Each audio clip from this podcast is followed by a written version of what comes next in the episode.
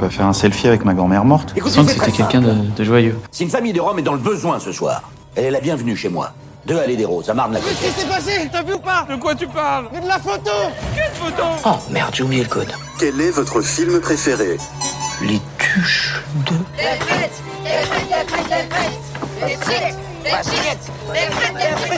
Fred, oui Épouse-moi mon pote. Quoi? Rejoins-moi du côté obscur. C'est où? C'est juste à côté là. Arrivé à la fin du film, j'ai senti un truc qui est sur ma joue. Je me suis demandé ce que c'était. Et je me suis rendu compte que j'étais en train de pleurer d'admiration. Ah, c'était qu'un rêve. Ah, je regarde plus jamais de comédie française. Heureusement qu'on parle d'un film d'horreur aujourd'hui.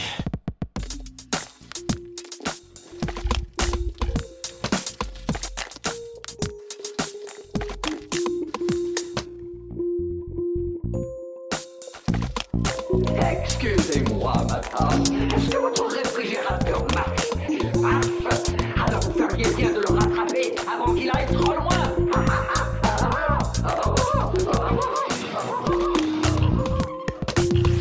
Bonjour à tous et bienvenue dans ce 33e numéro d'Éteindre la lumière.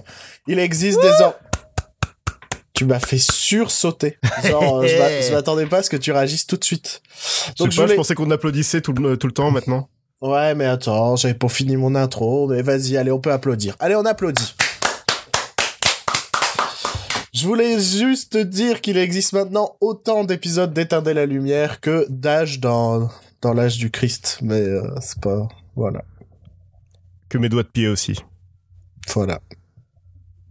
Émission un peu spéciale cette semaine, euh, puisque euh,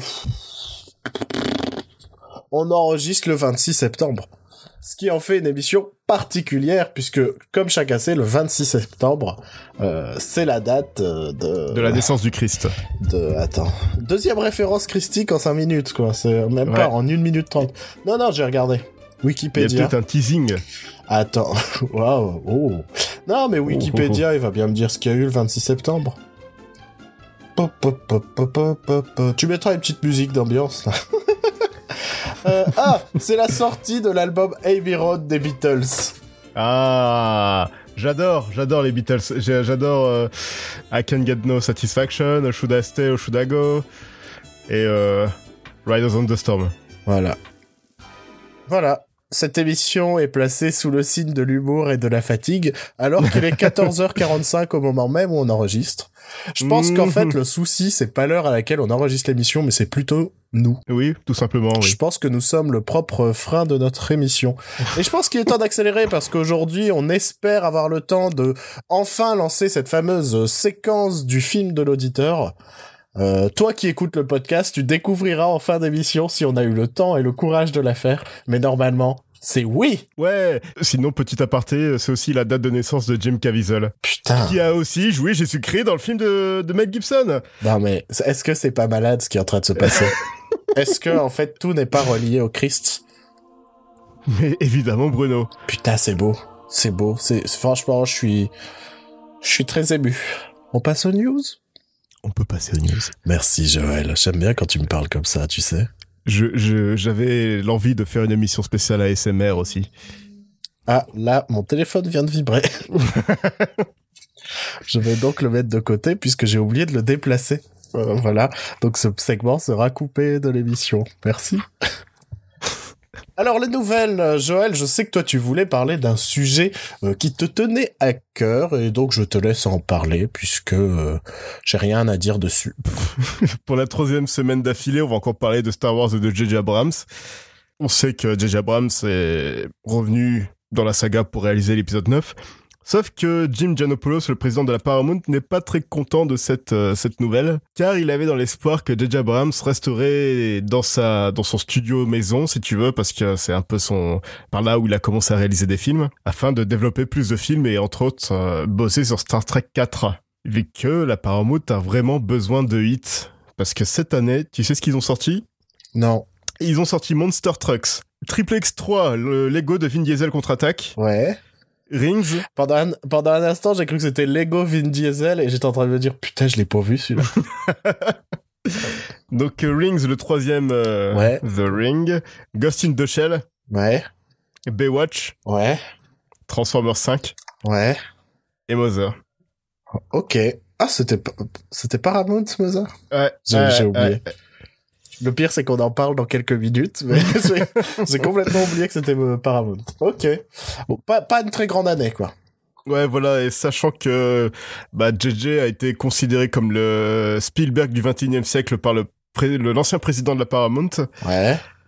euh, je pense que le, celui, c'est le président actuel préfère l'affirmer plutôt que de, de se plaindre vraiment ou et de le contrarier parce qu'il aimerait pouvoir refaire des négociations à la, par la suite Ok.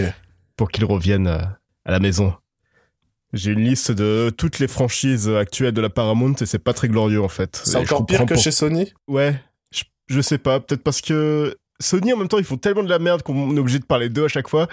La Paramount c'est bah on s'en branle quoi, c'est ils ont Triple X, ils ont Transformers, ils ont Terminator 6, ils ont Bob l'éponge, ils ont Star Trek, Mission Impossible, Cloverfield, Gnomeo et Juliette et Top Gun. Hmm. Ils ont perdu Indiana Jones aussi.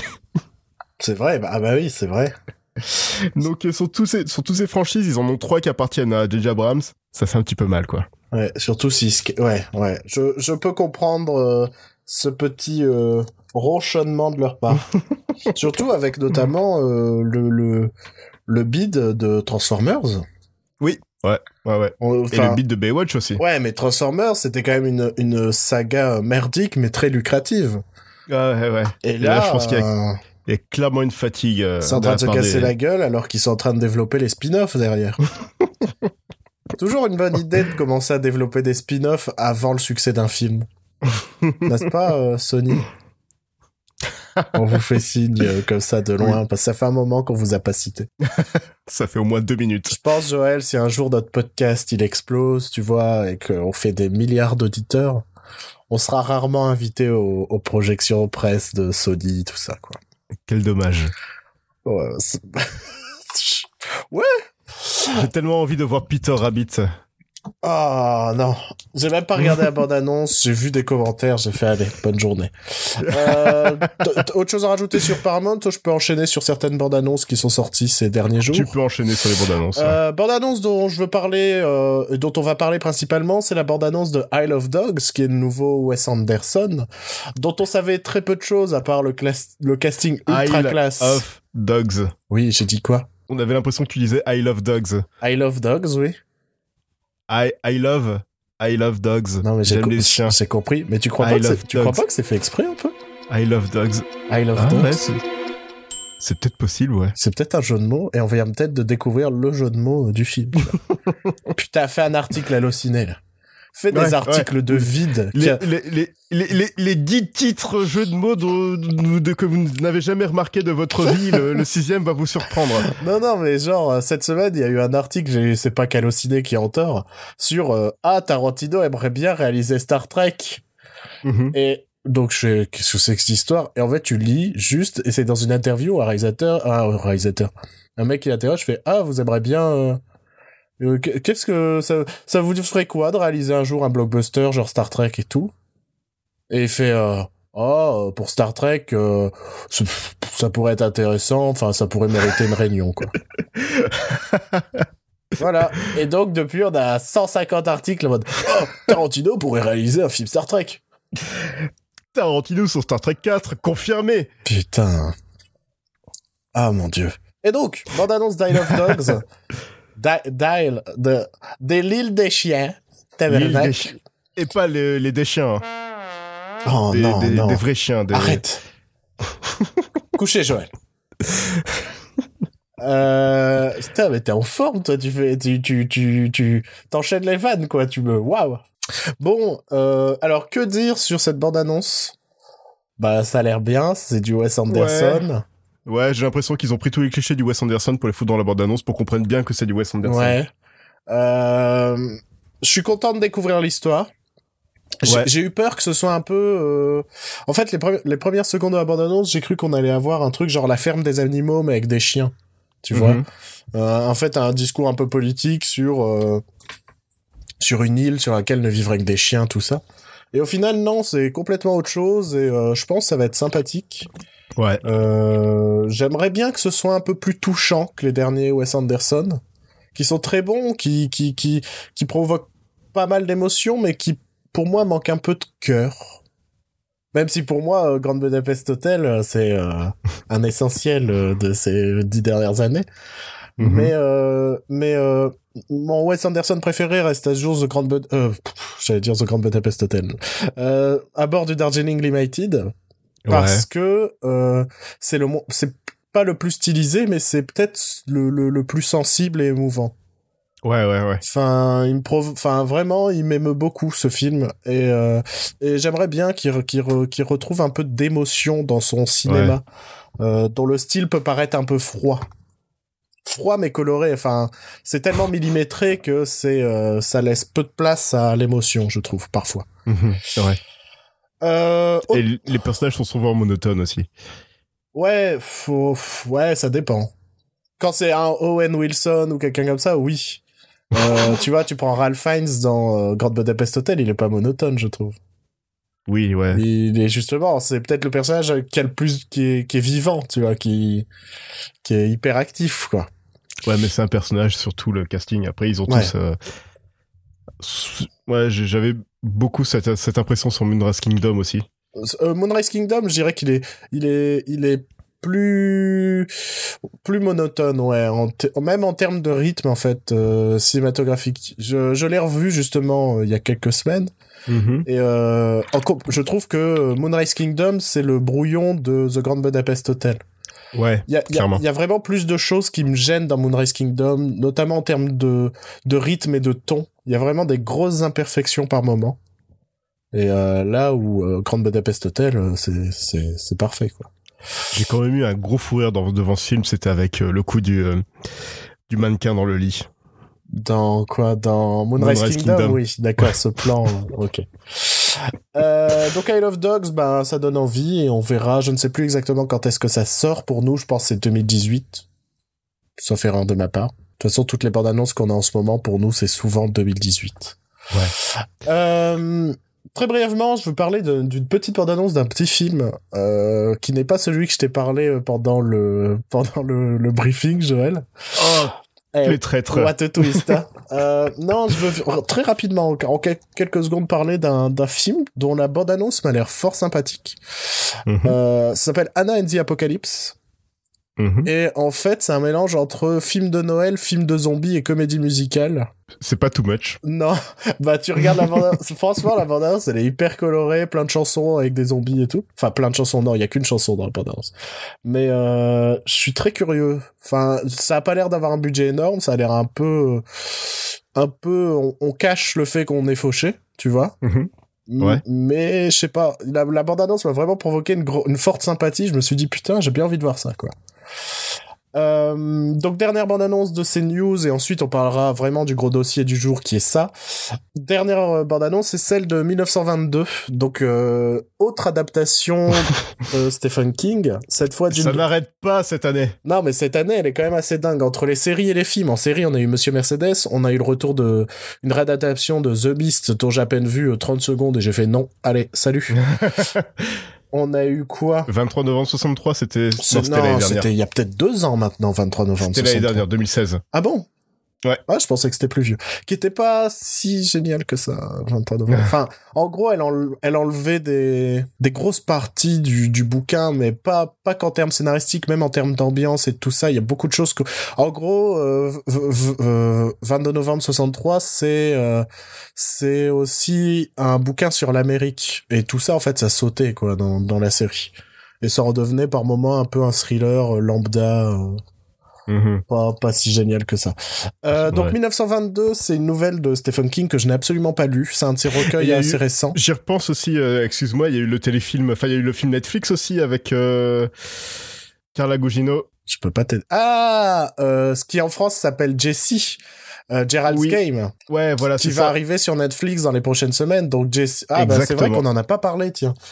Bah voilà, bah en fait 1922 va aussi être un film Netflix, donc on va mettre les deux. Donc Gerald's Game, c'est quoi? Gerald's Game, c'est euh, l'histoire d'une jeune femme qui se retrouve euh, attachée à un lit au cours d'un jeu sexuel avec son mari, je crois. Oui. Et euh, arrive un incident où son mari, je sais plus s'il se casse ou s'il tombe inconscient. Je crois qu'il se casse, je ne sais plus. J'ai lu le bouquin il y a des années quand j'étais euh, fin collège, début lycée, et euh, j'en ai pas tant de souvenirs que ça. Mais en gros, tout le concept, c'est un huis clos où une femme est menottée à un lit, la porte de son de la chambre du motel est ouverte, Mhm. et euh, s'ensuit des, des choses euh, bizarres et pas forcément agréables pour elle, et notamment un chien qui à un moment rentre dans la chambre, ce genre de choses. Euh, je suis très intéressé par ce par ce film. Euh, j'ai envie de voir euh, comment, je ne sais pas qui le réalise du tout par contre, mais euh, comment lui clos va être abordé. Je suis très, fr- Mike Flanagan. le nom me parle. Le nom me parle vraiment. Il l'a réalisé. euh, oh là là là là. Oula. Oculus. Ouija Origin of Evil. Euh, non, Oculus est euh, vraiment intéressant comme film d'horreur. Et Ouija, c'est pas le 2, ça? C'est le 2, Et je crois ouais. que le 2 est vraiment meilleur que le premier, mais je n'ai vu Ah ouais. ni l'un ni l'autre. mais il me semble vraiment que le 2 est vraiment meilleur que le premier. Un peu comme ce qui est en train d'arriver avec Annabelle, où apparemment le 2 est quand même bien meilleur que le premier. Ouais. Ouais, ok. Donc, euh, why not, why not? Euh, je reviens sur 1922, qui était à la Ouais, base le, coup, sujet, ouais. euh, le sujet. Donc, 1922, c'est euh, une nouvelle issue d'un recueil de nouvelles, euh, je ne sais plus exactement le nom, qui est sorti il y a quelques années maintenant, que je n'ai pas du tout lu. Et en gros, 1922, c'est l'histoire d'un fermier en 1922 qui tue sa femme, et à partir de ce moment-là, se met à avoir des visions euh, bah, se met à être plus ou moins hanté par les visions de sa femme et aussi Mhm. par une euh, psychose autour des rats. Puisque sa femme est euh, planquée dans un puits et il voit qu'elle est en train de se faire bouffer par des rats et il se met à voir des rats partout. Euh, je veux parler de cette bande-annonce parce que on retrouve notamment euh, Thomas Jane au casting, c'est lui qui Qui interprète The le, Mist. qui interprète le, le voilà le fermier principal et qui était dans The Mist. Excellente adaptation euh, par Monsieur Frank Darabont qu'on qu'on cite régulièrement au final dans ce podcast. Et, Il faut bien. et je le trouve méconnaissable dans cette bande-annonce. Ah ouais. J'ai l'impression qu'il qu'il s'est vraiment euh, investi à 100% dans ce qui à la base n'est euh, pour certains qu'un film Netflix, tu vois. Ou pour d'autres, un téléfilm, limite. Ouais, y en- j'ai vu que beaucoup de gens considèrent les films qui sortent directement sur Netflix ou en VOD comme des téléfilms. Ouais. Et je- je... vois beaucoup aussi web-séries euh, pour les séries. Et je suis absolument pas d'accord, les gens. C'est notre, euh, c'est le, c'est le média qui évolue et maintenant la distribution passe par Internet, quoi. C'est, donc ça reste du cinéma. C'est toujours triste de pas voir un film au cinéma, je suis complètement d'accord, mais, mais le média évolue et je pense qu'il faut considérer Ça, ces films-là ça comme dénigre des, un petit comme- peu, en fait, comme des vrais films. Bah, moi, ce que je, moi, je me dis, ce qu'il faut se dire, c'est que souvent, c'est des films qui auraient eu des sorties ultra limitées. Ouais, Et ouais, maintenant, avec ces sorties directement sur Internet, ils sont sûrs d'avoir clairement plus de vision que ce qu'ils n'auraient eu. Beaucoup de films indépendants, désormais, sortent directement sur Netflix, tu vois. Ouais. Il y a, y a y a le prochain euh, Noah Baumbach qui sort sur Netflix directement. Et dans le casting, il y a quand même Ben Stiller, Dustin Hoffman, Adam Sandler, tu vois. ouais. Si peu, quoi. C'est donc c'est c'est un nouveau mode de distribution et faut l'accepter. On en a déjà parlé à l'époque de pour Okja et voilà. Pour moi, ça se confirme. Le cinéma est également sur Internet aujourd'hui. Et j'aime pas cette appellation téléfilm. Bon, euh, 1922, euh, tout ça pour dire que ça a l'air cool. Je, je vais forcément y jeter un œil comme la plupart des adaptations de Stephen King. Et euh, bah, on risque d'en reparler dans les prochaines semaines. Je sais pas quand exactement ça sort, mais souvent Netflix, les bandes annonces sortent quand même pas si longtemps Ouais. que ça avant la sortie du film. Sinon, je viens d'apprendre que Noah Baumbach a coécrit Madagascar 3. Voilà. Ça n'a aucun sens. Ça n'a aucun sens, Surtout que, voilà. surtout que le film est... Et t'as chié. Mais en même temps, on avait eu cette discussion à l'école, à l'é- à l'école, à l'époque, puisqu'on l'avait vu à- ensemble, qui manque plein de scènes dans ce film. Oui. Et ça se trouve, il y avait une version très drame familiale euh, Noah Baumbach, tu vois. Et euh, tout ça, ça a été coupé du film et tu te retrouves avec juste des scènes euh, d'afro-circus et des courses-poursuites sur des toits, ou je sais plus ce qu'il y avait. Mais, mais c'est vrai que c'est assez improbable. Je n'ai jamais vu de film de Noah Baumbach. J'ai vu qu'ils arrivent tous sur Netflix en ce moment, étant donné que son nouveau film est une exclue euh, Ouais. Netflix. Et je pense m'y mettre, parce que ça a quand même pas mal de pas mal de, de, de bonnes critiques et souvent des bons Et c'est un castings, quoi. Proche de Wes Anderson aussi. Ouais, mais il y a souvent des bons castings aussi, quoi. Oui, voilà. Voilà. Bon, Voilà. On peut passer à la suite. il est temps qu'on parle du grand dossier. ça va pas être un si grand dossier que ça, puis, mais, euh, C'est la grosse sortie de la semaine, la- en fait. ah, bah, c'est une énorme sortie, puisque ouais, quand, clairement... quand je crois avoir vu encore un article aujourd'hui, euh, sur, euh, c'est un des plus gros films d'horreur, en- C'est le plus gros film d'horreur de tous les temps. officiellement maintenant? Je sais pas du tout où il en est, Officiellement, le- box office. c'est officiellement le plus gros film d'horreur de tous les temps. Il en est qu'à deux semaines de sa sortie. Ouais, mais en termes de box office, on a quoi comme chiffre? On a, on approche les 500 millions Et, sur un budget de 35 millions. et un Conjuring ou un truc comme ça, ça l'a... J'ai le souvenir qu'un Conjuring, ça avait fait plus. Le premier The Attends, Conjuring. Je vais te dire ça. Là, c'est l'instant Wikipédia, C'est- vos instants. C'est vos instants préférés. box office mojo. Ah, autant pour moi. je vais vous faire une petite Alors. musique de... pour patienter. Alors, tum, si tu- bah alors-. Oui. Ça est officiellement le plus gros film d'horreur de tous les temps, suivi par L'Exorciste, Ouais. ensuite Get Out, Ok. Ah ouais, je ensuite, J'imaginais absolument pas ça comme ça. Ouais. Vas-y. ensuite euh, le projet Blair Witch, Ouais. et en cinquième on a The Conjuring. Ok. Bah putain. En deux semaines, quoi. Ouais, ouais, ouais, ouais, ouais, ouais. Et ce qui m'étonne, ce qui me fait beaucoup rire, c'est que récemment, on va encore parler de lui, Luc Besson a dit euh, Oui, mais vous savez, en ce moment, les films restent que trois semaines au cinéma, puis après, ils sortent tout de suite euh, en DVD. C'est pour ça que mon film a pas trop marché. C'est, c'est- alors, j'ai l'impression qu'aujourd'hui, on est en train de faire une, une pizza reine avec cette émission. On ressort tous nos classiques et puis on vous met des petits morceaux par-ci par-là, quoi. Tu veux du Franck Darabon Voilà. Voilà. Tu veux du Luc Besson? Voilà. Tu vois, c'est le, chorizo, Luc Besson. C'est, on est piquant, tu vois, on est. bon, euh, donc oui, donc euh, on va parler de ça, bien évidemment.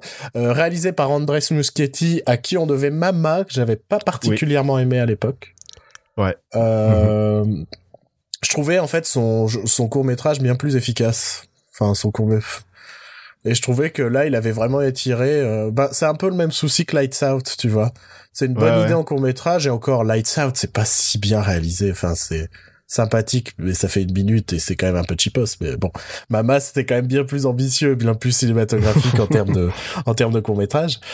Et euh, mais je trouvais que la version étendue n'apportait pas grand chose. On aurait, on, ils, surtout, il avait voulu donner un aspect Guillermo del Toresque Ouais. dans le C'était sens. produit par Guillermo del Toro, non? Ouais, bah t'avais vraiment ce côté, le méchant, il a une raison d'être méchant et pas forcément. En fait, euh, c'est plus un, un drame d'horreur, tu vois, et Ouais. mais qui faisait un peu plus forcé, j'avais trouvé. J'a- J'avais, tu vois, j'avais vraiment trouvé ce côté. euh, ah, il faut qu'on fasse comme Guillermo del Toro. tu vois. Et donc, euh, à l'annonce de ça, à l'époque, c'était pas euh, Andrés Muschietti qui devait s'en occuper, c'était Ka- Non. oh, je, je, je sais jamais pendant Kari Fukunaga, Merci. Je, à chaque Donc, fois, je euh, de- mélange les, les, les, les consonnes dans son nom. le trou détective. Créateur de True Detective et réalisateur de pas mal des épisodes, je crois, de, de la Oui. série. Et Ouais. euh, qui, pour des raisons, je crois, de...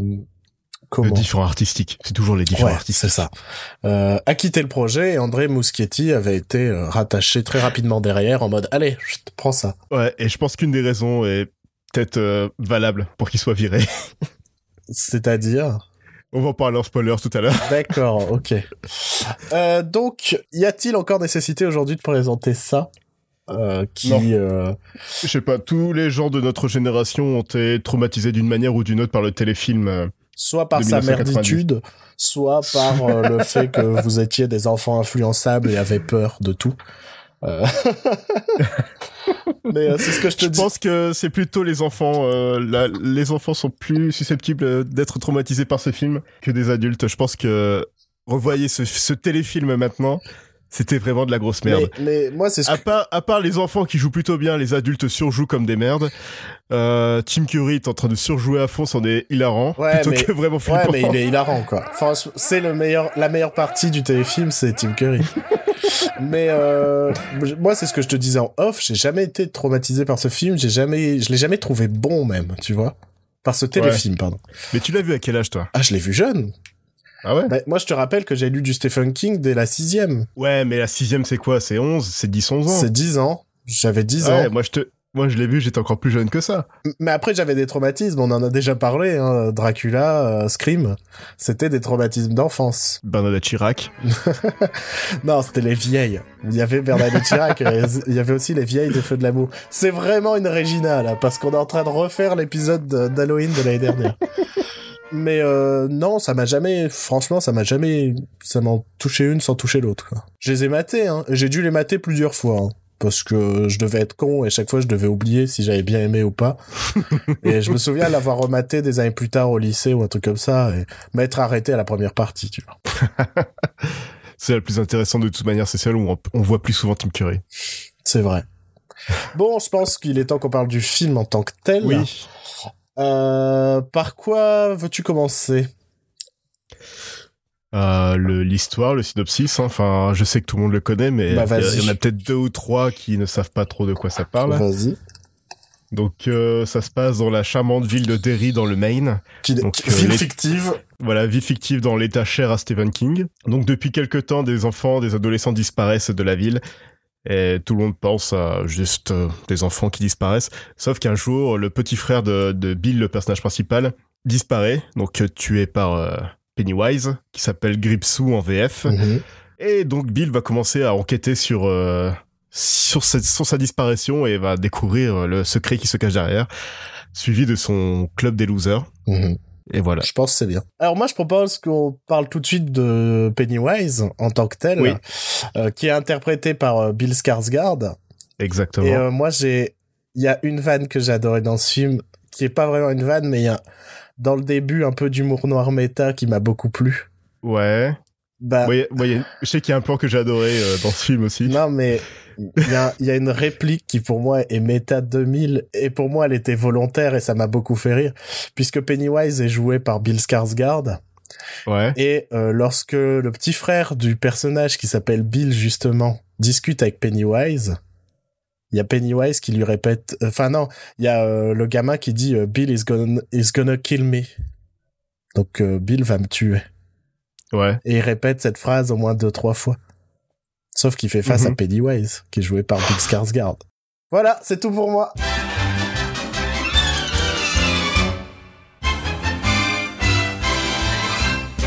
Oui, oui, ouais. Bah moi je trouve ça marrant. moi je me suis vraiment fait, c'est- ils peuvent pas l'avoir mis involontairement, tu vois. Il devait être joué par Will Poulter à la base. Ouais ouais ouais ouais. Bon, ça marche aussi. Will, Bill, euh, c'est la même. euh, Ouais, mais non, mais ils auraient peut-être pas La mis la réplique. que là, la réplique, elle revient deux, trois fois dans la scène. Et, et je trouve que ça rajoute un truc de oui, il va te tuer. Oui, oui, il va te tuer. tu vas bien voir.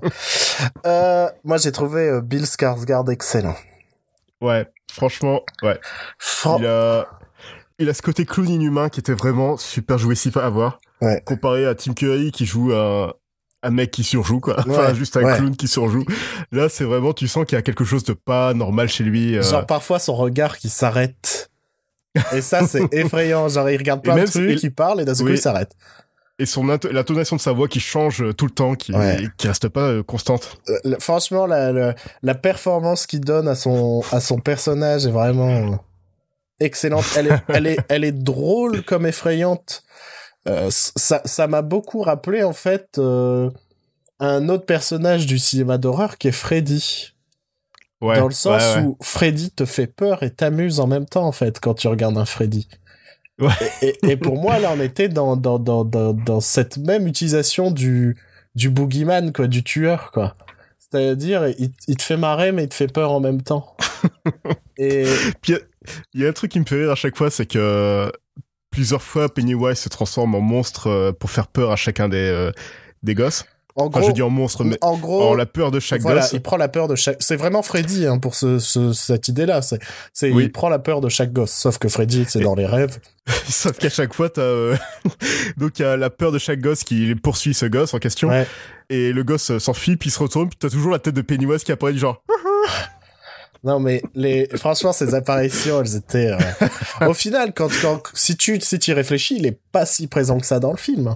Non, mais c'est comme euh, un Beetlejuice. Ouais. Beetlejuice n'était pas très présent dans le film, et pourtant c'est le personnage marquant. Ouais. C'est pour, c'est pas une bonne référence puisque c'est pas vraiment un film d'horreur, mais je veux dire dans le sens où c'est le personnage titre du film. euh, Mhm. Je, je trouve qu'ils l'ont vraiment très très bien utilisé et je, et je trouve que de de de en, en termes général, c'est que le, le, le, le mélange humour-horreur est vraiment maîtrisé.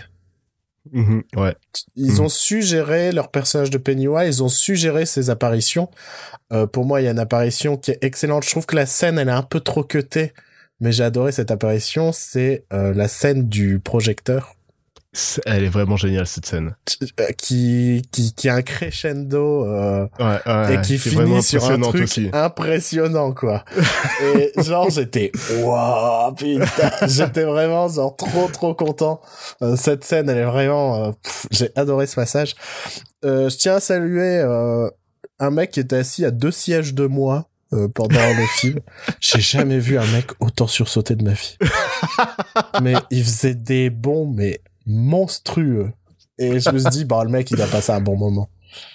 Parce que franchement, j'ai vu un mec c'était euh, incroyable. Et il sursautait chaque fois que Pennywise apparaissait tout ça.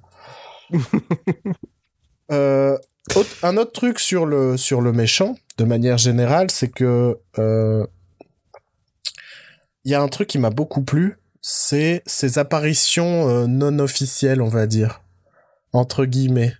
C'est-à-dire qu'à un moment, à deux moments, mais il y a un moment où c'est un peu plus appuyé, mais il y a le premier moment où à la télévision on entend une présentatrice qui parle des égouts, Oui, ouais. qui parle de tout ça, et, et cette fois-là on ne voit pas euh, Pennywise. Ils nous refont plus tard la scène où cette fois on voit Pennywise, mais euh, C'est celle-là, c'est ça mon plan préféré, c'est celle où il a, ah il est en train de chanter en même temps que les gosses, et ça, moi ça me fait rire. mais euh, la, la première fois qu'on qu'on voit, euh, qu'on entend cette euh, animatrice à la télé, ça m'a beaucoup, ça, ça, ça m'a énormément plu quoi. C'est ces moments où en fait il apparaît sans qu'il apparaît. Et il Ouais, y a un autre passage que j'ai trouvé vraiment excellent, c'est un, un moment où un de tes gamins est tout seul à la, la bibliothèque en train de lire un bouquin sur l'histoire de Derry Ouais. et euh, il se met de plus en plus à s'angoisser sur une photo euh, perturbante et il tourne les pages et ça grossit la photo. Ouais. Et en fait, derrière euh, lui, il y a une, une- ce qui semble être une bibliothécaire qu'on voit d'abord, ben, normal bibliothécaire euh, en train de trier les livres. Puis on le voit qui tourne ses pages rapidement du bouquin. On recute sur euh, son visage à lui. Et quand on regarde dans le fond, la bibliothécaire maintenant est face, enfin fait face au gamin et genre le fixe avec le comment la position du regard de Pennywise. Ouais. Et en fait, plus la scène avance, plus elle fait des trucs chelous un peu. Ah, J'ai pas remarqué ça. Euh, si, et, et je me suis dit, putain, s'il y a ça dans cette séquence, est-ce qu'il y a d'autres séquences où il y a Pennywise, mais on le remarque pas? Je me suis vraiment fait cette réflexion. Un autre, perso- ah, faut que je le revoie maintenant. un autre personnage où je me suis posé cette question, c'est le, le pharmacien euh, complètement chelou. Oui, le, Oui. oh putain, le Christopher Reeves euh, complètement euh, cocaïné. Mais il a un regard et un sourire flippant, quoi. Il me fait, non, mais il me fait penser à Christopher Reeves s'il était, s'il était malsain toute sa vie. Enfin, le Christopher Reeves pédophile. Moi, j'ai vraiment eu ce truc de est-ce qu'il est contrôlé par Pennywise quoi?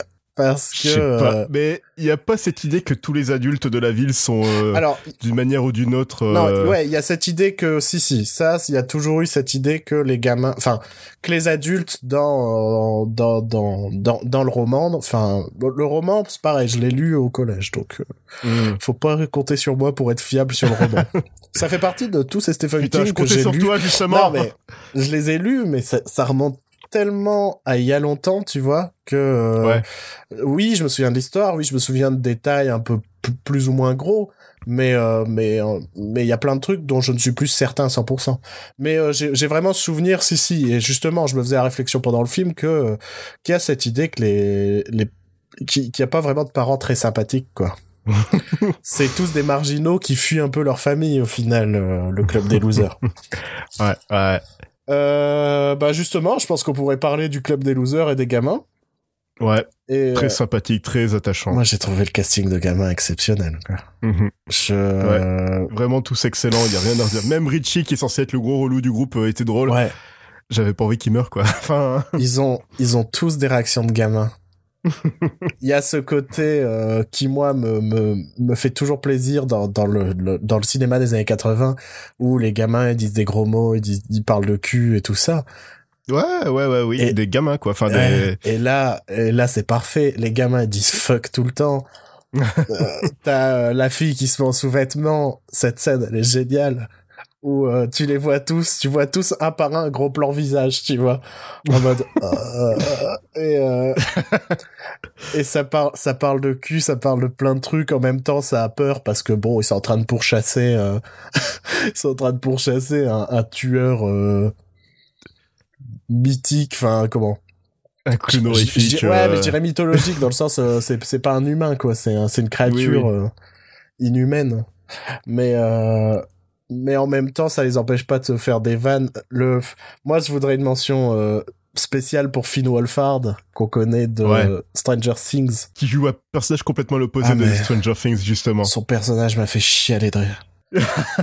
Il est pas censé être aussi drôle que ça, c'est, c'est le relou du groupe. Je te jure que j'ai explosé de rire à chaque fois quoi.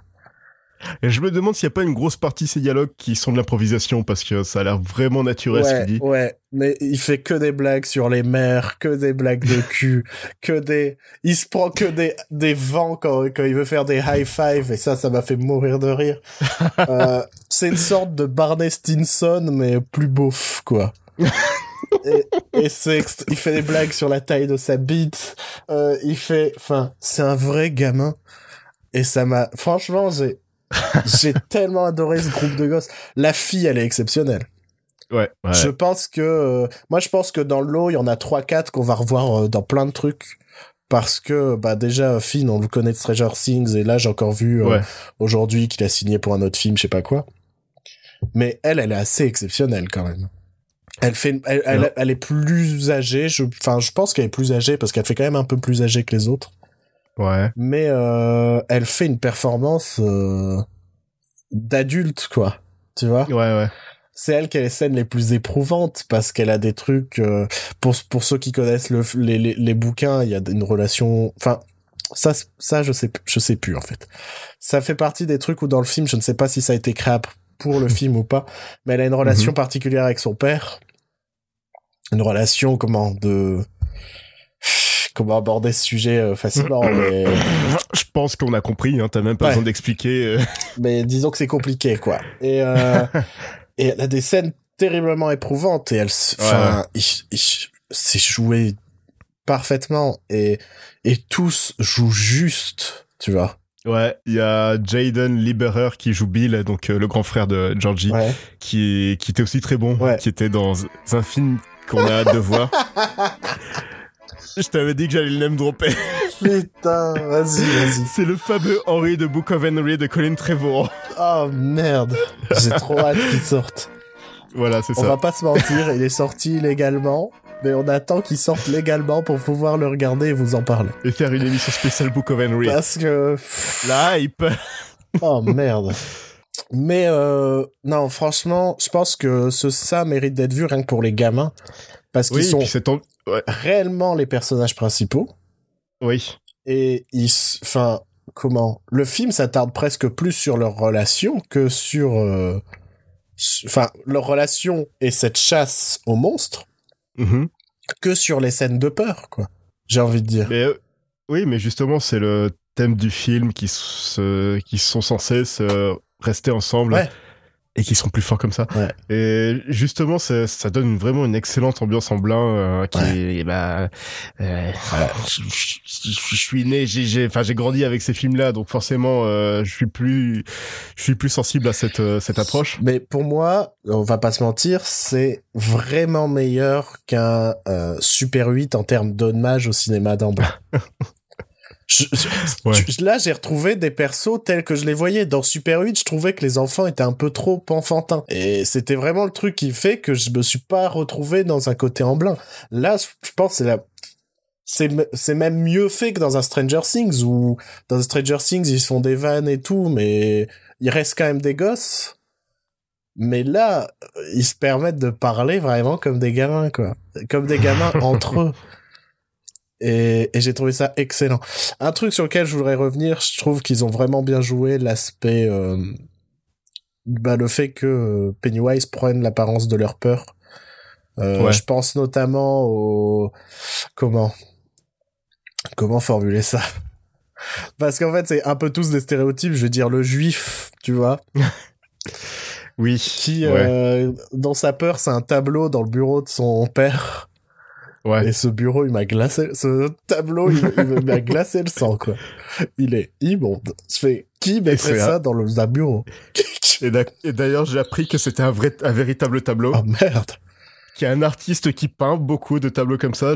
C'est ma copine qui m'a dit le nom pendant le film et j'ai déjà oublié. Ah merde, parce que ça m'a, ça m'a vraiment euh, glacé le sang quand, quand j'ai vu ça. Ouais. Mais euh, un truc qui me, qui me, qui me trouble, c'est de me dire que j'ai quand même mis euh, ça dans mon flop euh, 2017 T'avais fait ça? Quand on avait fait notre euh, bilan. Oh non Bah, Je, je, je craignais toujours. Je me suis dit, je sens que je vais me overhyper pour un film qui va pas me plaire, qui va me décevoir. Et je l'avais mis, je crois, en dixième position avec cette idée que, euh, bah, bah, je risque d'être déçu, quoi. Ça reste quand même une adaptation de Stephen King et c'est jamais un gage de qualité. Bah, c'est ça. Enfin, c'est rare, c'est très quand, rarement un gage quand de, tu, de il y a qualité. peut-être euh, 5% des, adaptations de Stephen King sont vraiment bien. Parce qu'il y en a énormément. On s'en rend pas compte à quel point il y a des adaptations de Stephen King tout le temps, en fait. Mais euh, pas mal de direct ou vidéo, des trucs comme ça. Mais il y en a énormément. Oui, oui, ouais. Et, et c'est pour ça, je, je le craignais vraiment. Et, et, et putain, je me suis, franchement, j'ai passé un super moment, quoi. Je suis sorti Ouais, de là, j'étais vraiment en mode putain, putain, j'ai, vraiment trouvé ça. Le, le- le casting des gosses, il est parfait. J'ai trop envie de revoir le film. Euh, je trouve qu'il a quand même un gros défaut, le film, c'est, euh, il est bruyant.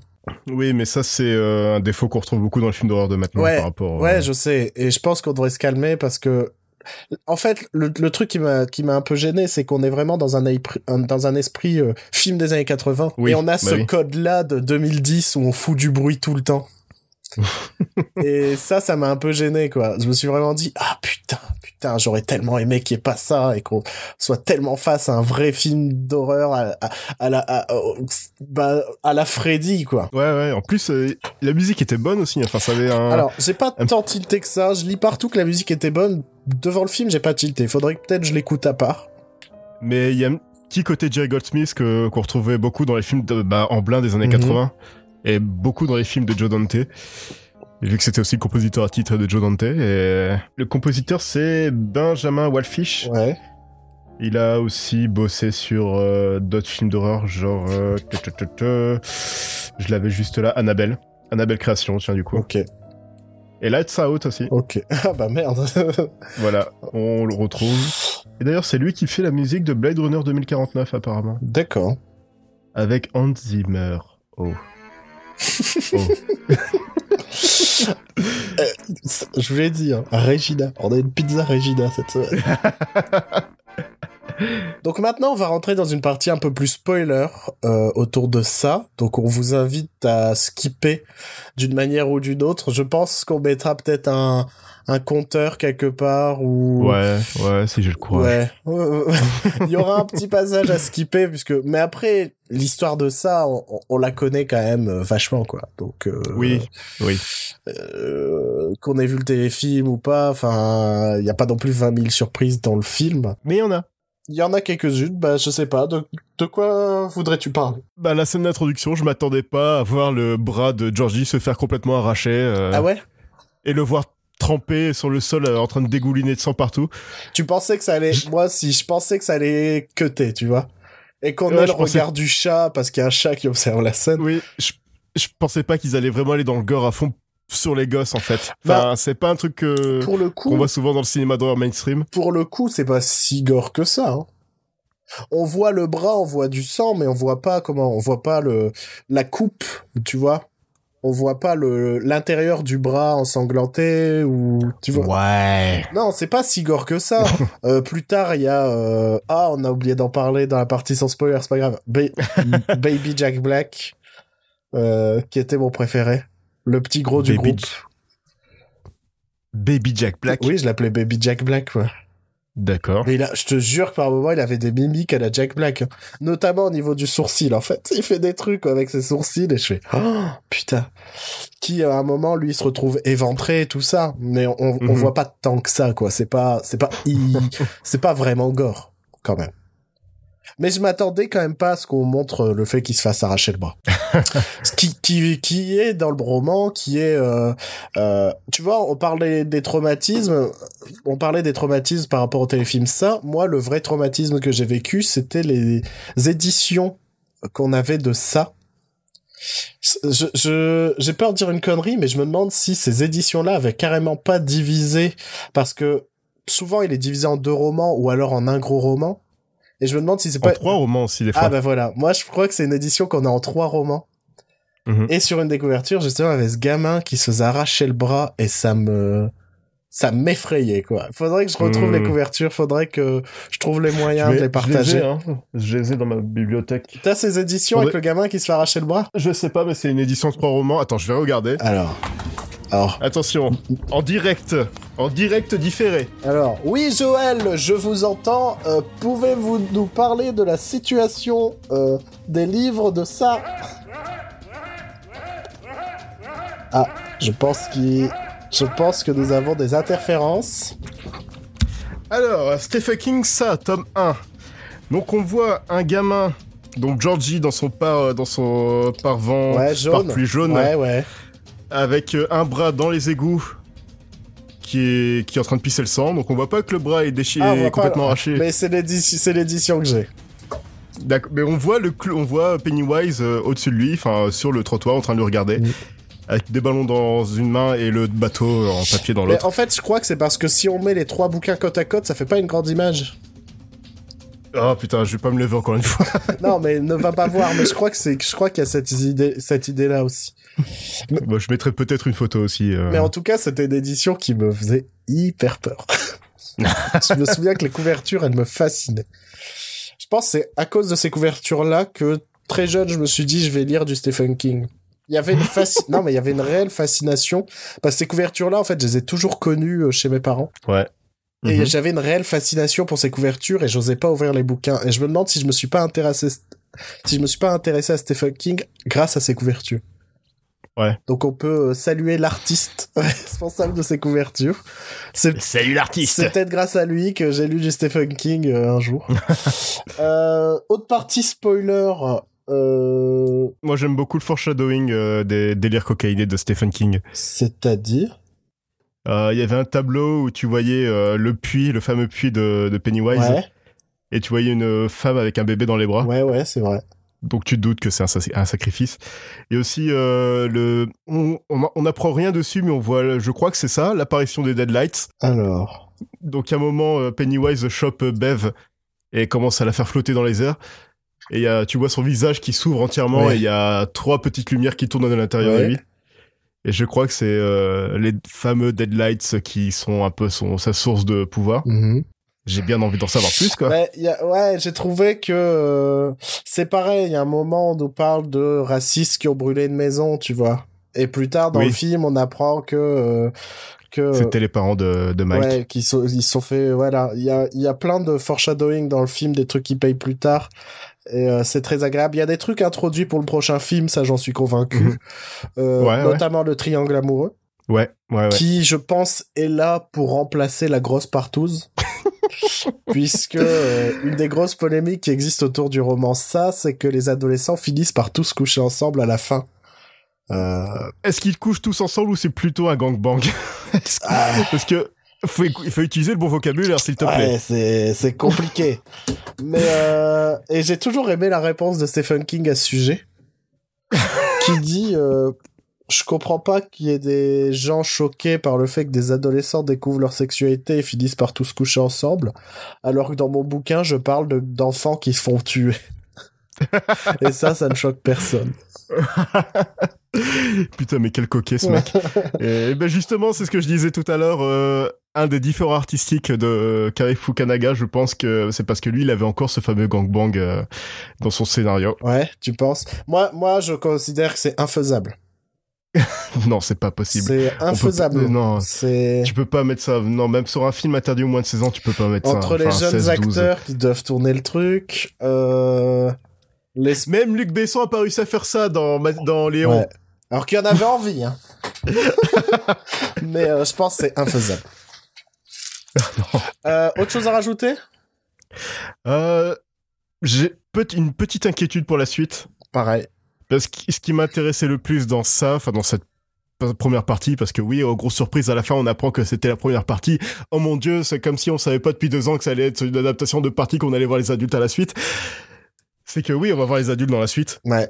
Et euh, bah moi ça m'intéresse pas de voir des adultes combattre un monstre. Ah, ça va perdre, Donc, euh, ça va, moi c'est, je, moi c'est le message que j'ai envie de faire passer, c'est vous hypez pas pour la suite. Parce que déjà dans les bouquins, c'est un peu moins bien. Ouais.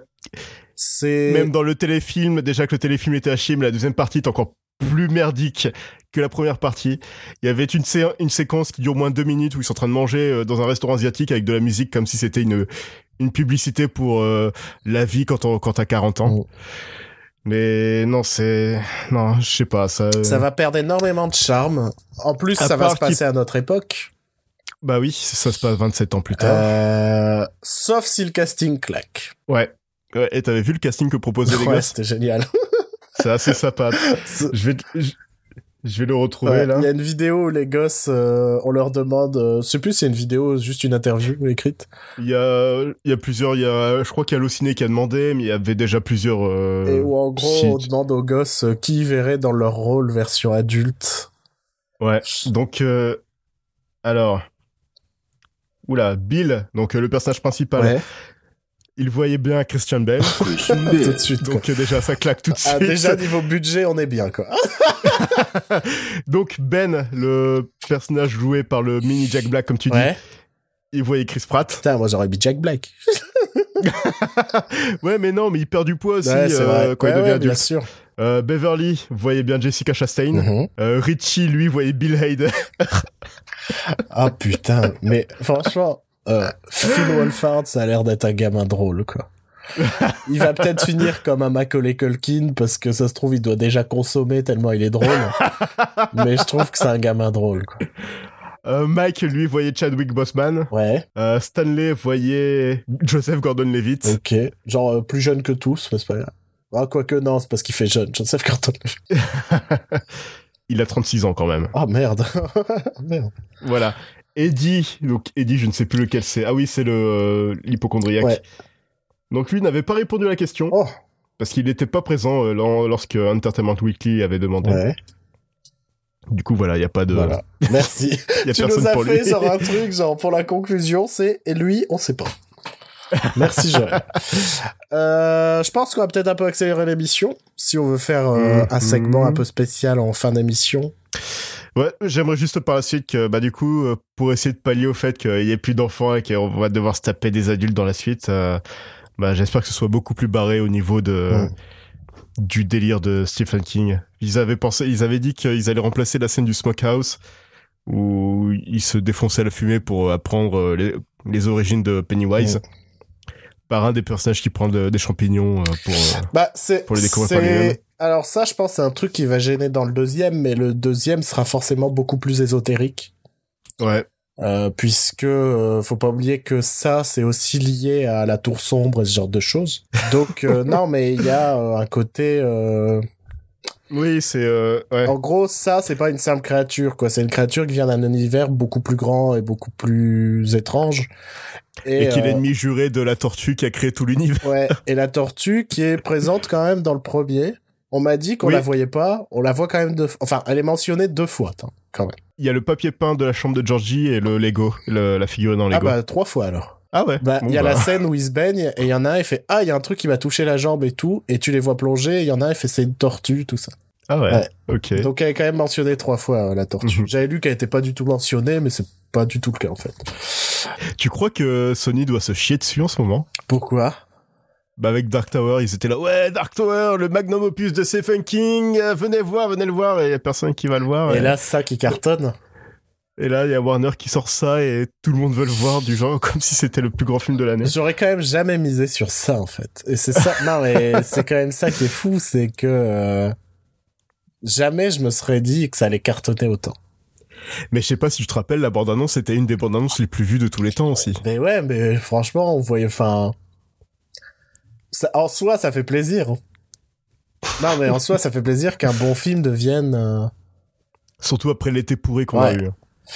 Euh, bon, bah très brièvement, moi je vais parler d'un autre film que j'ai vu cette semaine, mais vraiment très Mhm. bref parce que il faut qu'on fasse le film de l'auditeur derrière.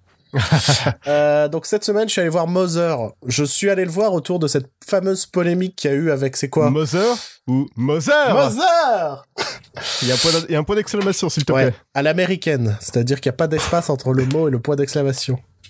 J'aime toujours rappeler ça à Joël parce que vous le voyez dans ses posts Facebook que quand il met un point d'exclamation, il met pas d'espace. Ah, écoute, oui, je suis les règles de la typographie américaine et je vous Et emmerde. vous, vous vous en foutez, mais alors moi, ça m'angoisse. Moi, c'est vraiment un toc là-dessus, quoi. C'est un truc, ça me... Bon, euh, donc euh, le dernier Aro- Aronofsky que je suis allé voir après cette fameuse polémique à deux balles autour du Hollywood Reporter, je crois. Je ne sais plus. Peut-être. Un, un site qui lui a mis un F en disant que euh, si on sort d'un film sans l'avoir compris, c'est que c'est pas un bon film. Et déjà, j'ai envie de les saluer euh, en leur disant, bah, vous pouvez euh, saluer toute la carrière de David Lynch, euh, qui vous fait un gros doigt d'honneur. Euh, mais surtout, chers journalistes de, euh, on va dire le Hollywood Reporter. C'est c'est absolument pas ça et on est désolé. Pardon aux familles, tout ça. Mais euh, je tiens à, à, à- à saluer le journaliste en lui disant que euh, bah il mérite de retourner en école de cinéma prendre des cours quoi. Des cours de mise en scène et ce genre de choses hein, parce que le film est parfaitement compréhensible. Certes, euh, il est euh, comment?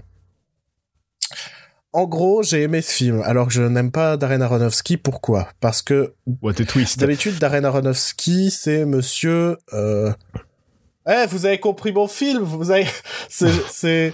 En gros, il t'envoie tout le long des gros indices en mode « Eh, eh, je suis intelligent, vous avez vu ?» Alors que tout le monde a déjà compris son film depuis 45 minutes.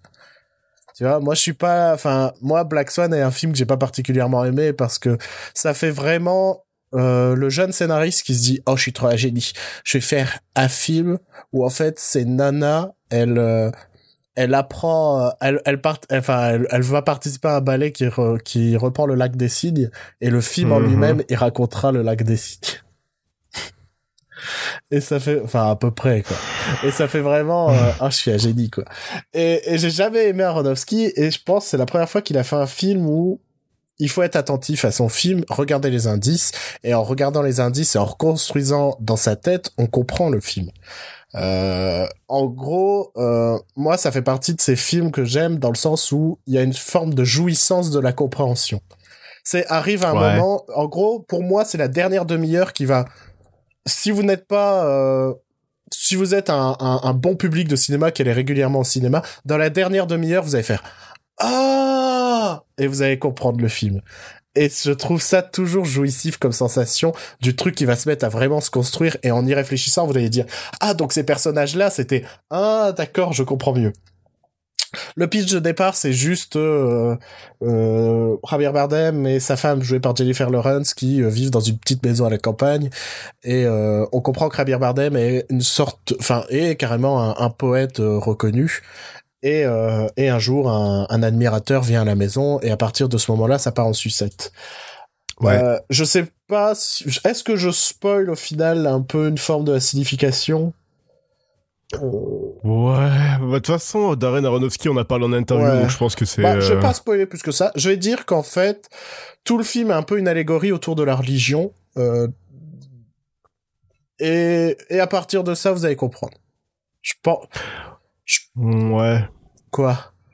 Bah, je pense que c'est plutôt une allégorie du Jardin d'Éden, tout simplement. hein. Non, c'est va plus loin, franchement. Franchement, c'est c'est ça sur le parce qu'en fait, euh, Javier Bardem, ouais, mais là je viens spoiler si je commence comme ça.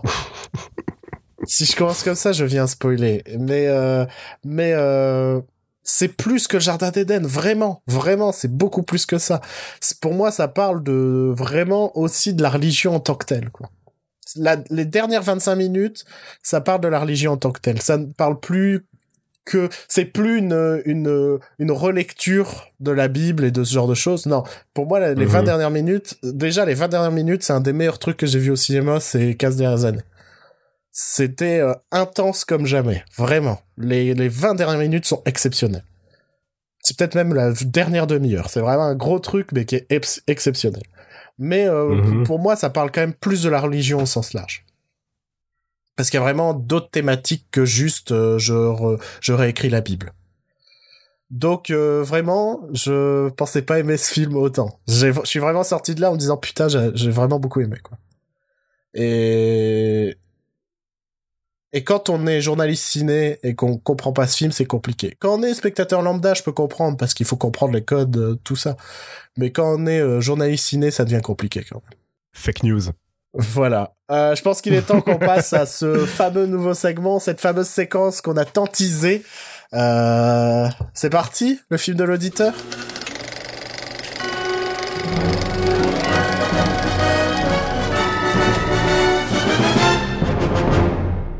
Alors, nous voilà pour cette fameuse séquence du film de l'auditeur. Pour ceux qui ne connaissent pas le concept et qui n'ont pas participé sur Facebook et Twitter ou sur notre site internet, vous êtes des cons, déjà.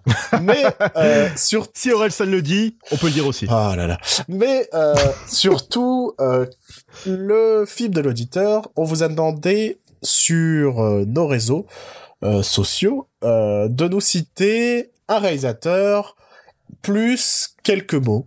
Ça pouvait être un style cinématographique, ça pouvait être... euh, Mhm.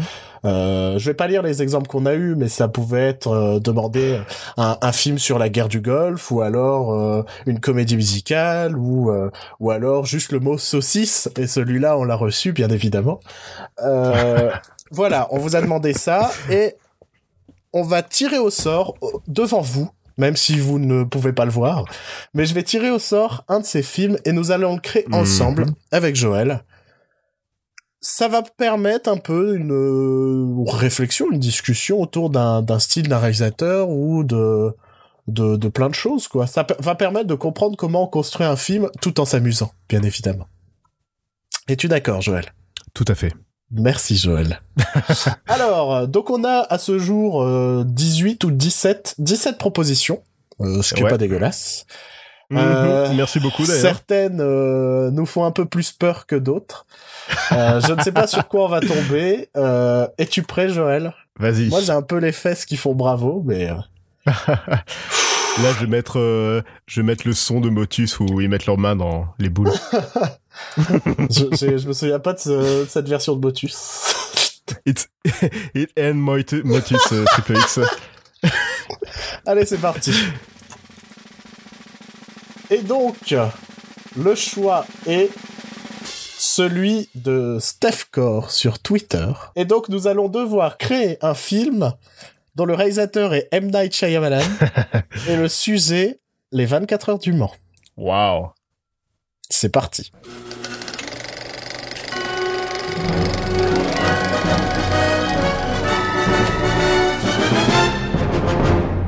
Alors, on ne va pas se mentir, on s'est donné deux minutes que vous n'avez pas entendues pour réfléchir un temps soit peu.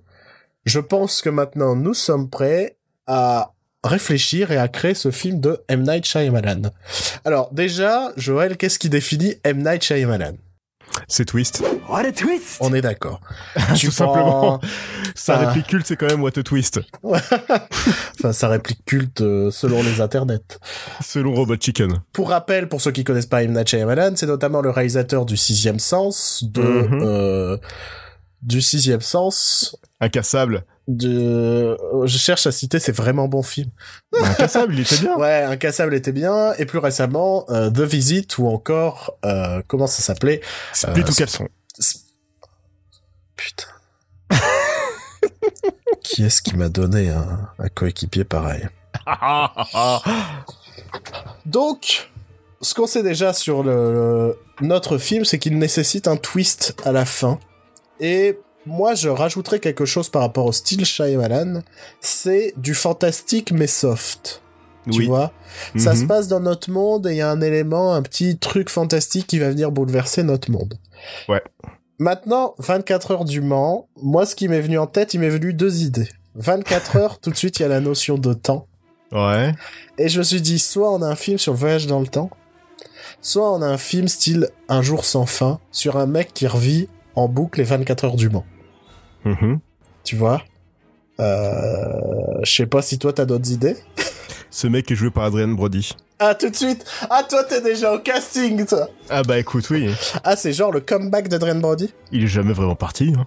Oh, il est... Ah si, il est quand même parti, hein, mec. C'est Adrien Brody, il fait ce qu'il veut, je pense. Oui, mais Adrian Brody, au début des années 2000, il était quand même dans les rôles principaux et tout. Hein. Maintenant, Adrian Brody, c'est devenu un second rôle. Un second rôle dans les films de Wes Anderson. Non, mais voilà, il est quand même parti, euh, Adrian Brody. Adrian Brody, tu verrais... Alors, moi, 24 heures du Mans, je me dis c'est indispensable qu'un de nos personnages soit un pilote. Oui, bah oui, forcément. On est d'accord, on est d'accord. Donc Adrien Brody est le pilote pour moi. Pour toi, pilote, pilote, euh, c'est c'est quoi comme style de voiture dans les 24 heures du Mans? C'est de la F1 Grand tourisme. Ah, c'est de la Grand Tourisme. Ah, ok. C'est comme les voitures de Grand Tourisme, allez, c'est parti. Ouais, voilà. Donc c'est pas de la, c'est de la belle voiture, quoi. C'est, c'est du bel ouvrage euh, automobile. Donc, euh, ok. Donc on a Adrian Brody qui est pris dans une boucle. Alors, est-ce qu'il est pris dans une boucle style un jour sans fin où il n'y a pas du tout de voyage dans le temps, pas du tout de tout ça? Alors moi, j'ai pas pensé au voyage dans le temps. T'as pensé à quoi, toi? Attention. J'ai un twist à la con à la fin, c'est Ah, tout. le mec, il a déjà un twist. Mais putain, vas-y, c'est quoi? Ah, je dis tout de suite mon twist. bah, bah, bah, on n'a pas l'histoire, donc donne le twist de ton film, on n'a pas l'histoire. Mon twist, c'est qu'il s'agit d'un jeu vidéo joué par des extraterrestres. ok, nul à chier. Alors, Ah bah, comme la plupart des twists de M. Night Shyamalan. le, le but, c'est que... Non, le- le- là, on essaye de faire un vrai film. Attention. Ah, un vrai film de M. Night Shyamalan. Ah, Putain, quel scandale. Moi, je suis pas contre un truc à un jour sans fin. Genre, le film s'appellerait 24, comme 24 heures chrono. Mais ça s'appellerait 24, comme ça. Et c'est un pilote automobile qui revit les 24 heures du Mans en boucle. Parce qu'il a un accident de voiture pendant les 24 heures du Mans. En gros, il revit pas les mêmes 24 heures. Il vit les 24 heures jusqu'à son accident de voiture.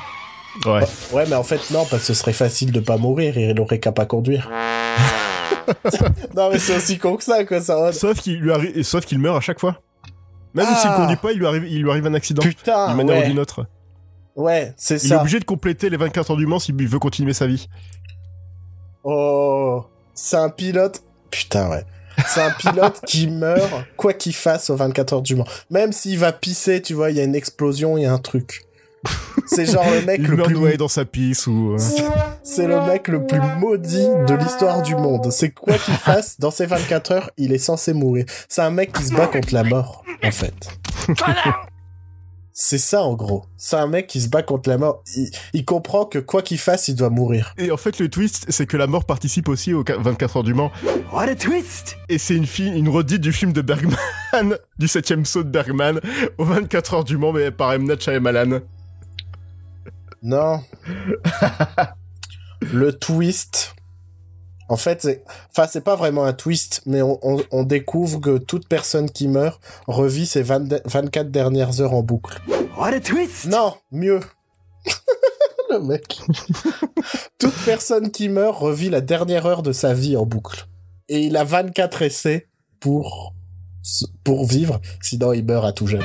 What a twist Ouais, mais du coup, on n'aurait pas beaucoup de morts créatives dans le film. Bah si.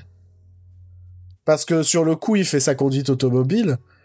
Et, en f- et il se dit, euh, putain, quoi que je fasse, j'ai forcément un accident de bagnole. Donc euh, après, une partie des heures, c'est euh, il abandonne, puisqu'il se relaie en 24 heures du Mans.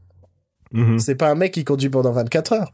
Donc il y a un moment, il abandonne son truc, il donne la voiture à l'autre, et puis il essaye de se sauver différemment, tu vois. Donc t'aurais quand même euh, 23 à 24 morts, tu vois. Il faut qu'il apprenne à un moment qu'il a un nombre décompté de morts. Non, je pense qu'il le sait pas, et on l'apprend qu'à la fin. À la fin, c'était sa 24e mort. Et en fait, les 24 du titre, c'est pas les 24 des 24 heures du Mans, c'est les 24 du nombre d'essais qu'il avait avant de, avant de mourir. What a twist D'accord. Genre, et en plus, il fait un truc trop con. Genre, à un moment, il arrive pas un truc, et donc il se jette sous les bagnoles en mode, oh putain, tu vois? En mode, et en fait, c'était son dernier essai, et il se réveille au bureau de la mort. Genre, la mort, c'est Shyamalan, tu vois. La mort, ça ressemblerait pas à la mort qu'on connaît, tu vois. La mort, c'est genre, euh, Joaquin Phoenix en costume blanc, dans une Mhm. pièce blanche, Ok. tu vois. Qui accueille Ad- Adrian Brody. Et qui lui Un peu dit, comme euh, dans The Good Place. ouais, tu vois. Ou, euh, dans les 11 commandements. Donc il est joué par Dieudonné ou pas? Non, je viens de dire Joaquin Phoenix. c'est pas pareil. Ou alors, Joaquin Dieudonné, Phoenix et Dieudonné, c'est pas pareil. Dieudonné, depuis le départ, il est joué par Joaquin Phoenix. What a twist Ah, c'est un nouveau documentaire de Joaquin Phoenix, c'est la suite. C'est I'm Still Here 2. ça s'appelle Les Juifs. Avec Dieudonné les mains comme ça sur le côté, tu vois, en mode, bon, pff, comme ça. Donc, revenons au film. Non, mais, alors, tu vois, l'idée que il savait pas, ou alors c'est au bout du douzième essai, genre à la moitié, qu'il a rendez-vous au bureau de la mort, qui, et genre, il se réveille dans la pièce blanche, et là, t'as Joaquin Phoenix fait, bah alors, ma couille. C'est Depardieu maintenant? Non, C'est Joaquin Phoenix qui joue Depardieu qui joue Dieudonné. il fait des imitations. non, non, mais genre, euh, Tu sais que t'as un nombre limite de morts? Et c'est à ce moment-là qu'il y a de, du suspense dans le film, puisqu'il sait qu'il a un nombre... Ouais, euh, donc il faut que ce soit à la moitié du film. Genre à la Oui. moitié de son nombre d'essais. Ouais. Mais alors, il revit les 24 heures du Mans en, boucle Non, il revit qu'une heure. Pour moi, il revit qu'une heure pour une manière à, à ce qu'on est nos habitudes, tu vois. Mais après, ça peut être les 24 heures, mais il y a des ellipses à chaque fois, comme dans Le Jour sans fin. Mais est-ce que ça ferait pas trop un jour sans fin Tu vois ce que je veux dire? C'est comme Edge of Tomorrow, c'est un jour sans fin aussi. Ouais, mais le- non, Edge of Tomorrow, c'est quand il meurt seulement qu'il recommence. Mais qui recommence euh, sa journée à zéro aussi. Donc là, c'est pareil, il recommence à zéro. Mais après, il y a des ellipses, il devient... euh, Enfin, il fait attention, euh, t'as des montages où tu vois qu'il évite plusieurs accidents. Mais je pense qu'il faut qu'il ait que 24 vies, tu vois. Ouais.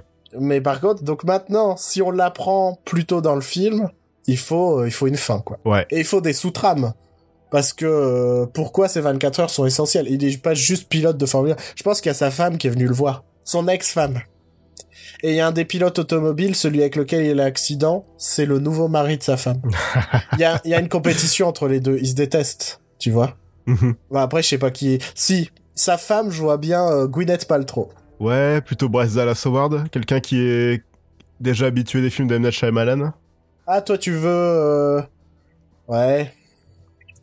Ouais, pourquoi pas. Pourquoi pas. Genre Bryce Dallas Howard, elle joue la femme de Ouais, Adrian moi, je Brody. veux, je- ouais, j'ai envie- quand j'ai envie de voir les acteurs, j'ai envie de voir des gens qui ont déjà joué dans des films de Shyamalan. Comme ça, on D'accord. connaît déjà la patte, enfin, on connaît Ok. déjà son, son entourage. Mais Adrian Brody, il a jamais joué pour Shyamalan. Il a joué dans Le Village, Ah putain, avec Bryce Dallas Howard. avec Bryce Dallas Howard. Bien joué. En fait, tu refais tout aussi le joué casting. dans Lady, Lady in the Water. Ouais, Joaquin Phoenix, il est dedans. Donc, qui serait le concurrent de Joaquin Phoenix? Attends, mais non, c'est Adrian Brody, le pilote. Euh, pardon, oui, ouh là là. du coup... Euh... N'est-ce pas? J'ai envie de dire Mark Wahlberg. What? No! Ouais. Juste pour avoir ce- cet arrière-goût de, de, de phénomène. Non, mais je vois. Franchement, je vois bien Mark Wahlberg. Et les deux peuvent pas se saquer. Ouais, et, ouais. et il est... En gros, va découvrir... Oh, il va découvrir que dans une des... En gros, euh, Mark Wahlberg a trafiqué sa bagnole. Ouais. Mais après, ça l'empêche pas de mourir les autres fois. Mais pourquoi? Pourquoi il meurt? Enfin, En gros, c'est sûr que c'est genre... euh, En gros, pour moi, Joaquin Phoenix, il lui apprend que tout homme, quand il meurt, il revit sa dernière journée en boucle. Et il a 24 essais pour... euh, Quand on meurt, on va mourir... En, en gros, il y a qu'une solution. Non, mec. Il est obligé de mourir dans ces 24 heures. Quoi qu'il fasse. Mais durant ces 24 heures, il peut solutionner tous ses problèmes pour que tous les autres soient heureux. Durant ces 24 heures, il a le pouvoir de changer la vie des autres. Sur le coup, il croit qu'il va pouvoir se sauver. Et en fait, c'est pendant cette... Non, c'est le twist de fin du film. What a twist C'est qu'il va échouer, mais là, la mort, elle lui dira, oui, mais regarde, machin, euh, vous vous êtes réconcilié avec Bryce Dallas Howard et tout, et euh, elle sera touchée, machin. Euh, T'as t'as prouvé que Mark Wahlberg, euh, il avait trafiqué ta bagnole pour te tuer, donc t'as ruiné sa carrière et tout, Mhm. et, et il sera toujours, et on va découvrir que euh, si euh, Mark Wahlberg est devenu le plus grand champion de, euh, de Grand Turismo, euh, c'est parce que, c'est parce que, en fait, le mec, il a toujours trafiqué les bagnoles de ses concurrents. Euh, tu vois? Et, Et c'est ça le twist. Ouais. En gros, le twist, c'est en gros, on pense qu'il va pouvoir se sauver et à aucun moment il peut se sauver puisque le but durant ces 24 dernières heures, c'est d'apaiser ses lui. proches et Voilà. d'être en paix. Avec lui-même. Ok. Voilà. Ah ouais. Géné- ouais. Générique de fin. What I've done to take my life. Voilà. Donc, est-ce qu'il y aurait pas d'autres sous-trames? Parce que là, pour le moment, en trame, on a que euh, Bryce Dallas Howard et euh, Mark Wahlberg. Quoi. En même temps, en course automobile, il y en a pas 20 000. Il a pas un comic relief euh, qui répare sa voiture, enfin Ah. est... Un black Pourquoi un black? Parce que dans, dans, chez les films d'M. Night Shyamalan, il y a pas trop de minorités, mais il y en a juste à, une. part lui-même, à part M. à Night Shyamalan. son caméo et, euh, et toujours un Samuel Lee Jackson ou quelqu'un comme ça, et c'est tout. Tu vois Oui. ouais. Donc il faut qu'il mette son black, et le black, ça va être le comic relief, euh, qui sera... Ouais, t'as raison, le mec qui s'occupe de sa bagnole. Mhm. Mais je vois un mec un peu costaud, tu vois. Je vois pas, euh, je sais pas. Je vois... p- Qui est-ce que tu verrais dans le rôle? Je sais pas, je mettrais Jordan Peele parce que j'ai envie de voir Jordan Peele. Non, je mettrais le mec qui est dans Get Out, qui joue le comic relief de Get Out. Encore mieux. Tu vois Avec un gros casque, avec un gros casque, et il parle tout le temps, tout le long de la course, il parle à Adrian Brody. Mhm. Tu vois, Ouais, c'est lui un peu qui comme donne... dans. Ouais, C'est lui, tu vois, c'est lui qui lui donne ses instructions pendant la Ouais. course, tu vois. Et ils sont Ouais, potes. Et lui, Lui, il le croit. Il croit Adrian Brody quand il dit qu'il doit, il doit revivre euh, ses... non, au début, il le croit pas, tu vois. Au début, tu sais quoi, il le soupçonne même que c'est lui qui a trafiqué, trafiqué sa bagnole. Ouais. Tu vois, parce que c'est le seul qui touche à sa voiture. Mhm. Donc, dans les premières runs, tu vois, il s'engueule tout le temps avec lui en mode, eh, pourquoi t'as touché à ma bagnole, mon gars? Hein? Adrian Brody, ça. T'es- Ouais. T'es mon meilleur ami depuis des années. Et c'est Doublé maintenant que tu me fais ce coup-là Hein Alors que je participe aux 24 heures du Mans, pour la première fois de ma carrière, moi, ancien ancien pilote de... de comment Comment c'est les courses américaines où ils tournent en rond Le, le- le NASCAR. Voilà, ancien pilote de NASCAR. Tu vois? À la Mhm. retraite. Et pour ma retraite, je me suis dit, je vais faire de la course automobile aux 24 heures du Mans, une fois par an. Ouais. Ouais. Et ça, c'est ce moment-là que t'as choisi pour me tuer? Voilà. Mhm. Et sauf qu'en fait, ils sont copains même. Parce que Bah oui, c'est quand même les dire- meilleurs amis du il va monde. dire mais non mec, euh, je te jure, j'ai pas touché à ta bagnole et tout. Et ils sont potes. Et, et c'est vraiment genre, euh, c'est euh, copain copain. Ok. Là où Mark Wahlberg, c'est genre la, la méga star qui vient 24 heures du Mans. tu vois ce que je veux dire? Genre, euh, même en France, il y a eu des articles en mode euh, Mark Wahlberg euh, arrive Mhm. 24 heures du. Mhm. Et après, je pense qu'il y aura des petites sous-trames, genre euh, un gamin qui a perdu son père et sur ses premières runs, il s'en fout, tu vois. Et des Oui, fois, oui, le gamin après- est responsable de sa mort. Mhm. En mode, je sais pas, il a fait tomber sa glace et donc il y a un endroit ça glisse et il meurt, il glisse, il tombe dans les escaliers, il meurt, tu vois. Ouais, ouais. Mais une fois qu'il a sauvé le gamin, il se rend compte que le gamin est fan de, de lui.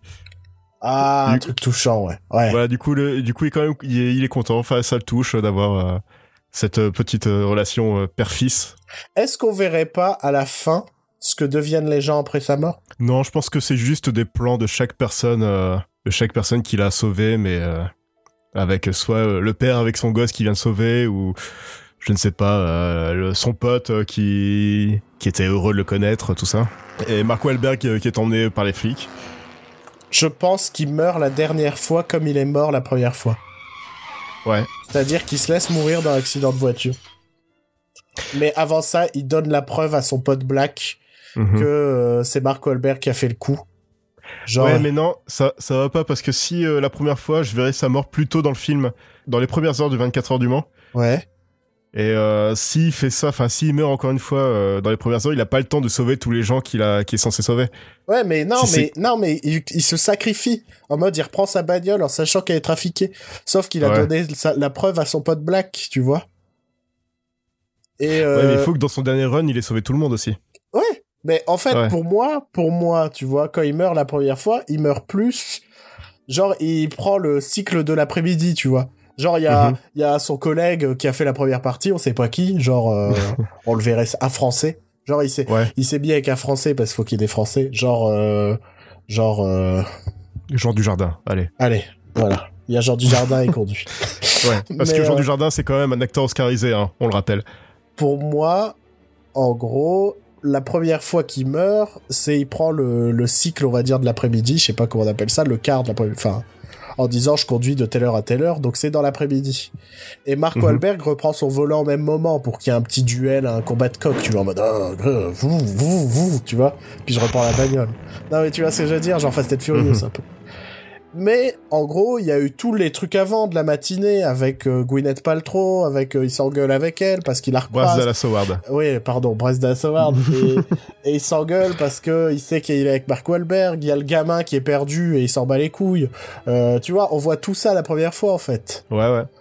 Et que dans la dernière run, il se sacrifie dans le sens où il parle à Bryce Dallas Howard et lui confie plein de choses et genre ah elle est touchée en fait elle l'aime encore en secret tu vois euh, il aide le gamin et puis d'autres trames qu'on sait pas genre il, il ferme la fenêtre des toilettes après avoir fait caca ce qu'il avait pas fait la première fois je sais pas et euh, et finit par euh, je sais pas il a genre euh, euh, il trouve une, euh, une vidéo de surveillance qui prouve que c'est Mark Wahlberg qui a sacrifié sa, qui a pété sa bagnole. What a twist Et euh, il donne la, la cassette à son pote Black. Mhm. Et euh, ah ouais, mais s'il se sacrifie, ça veut dire qu'il sait qu'il peut pas survivre en fait.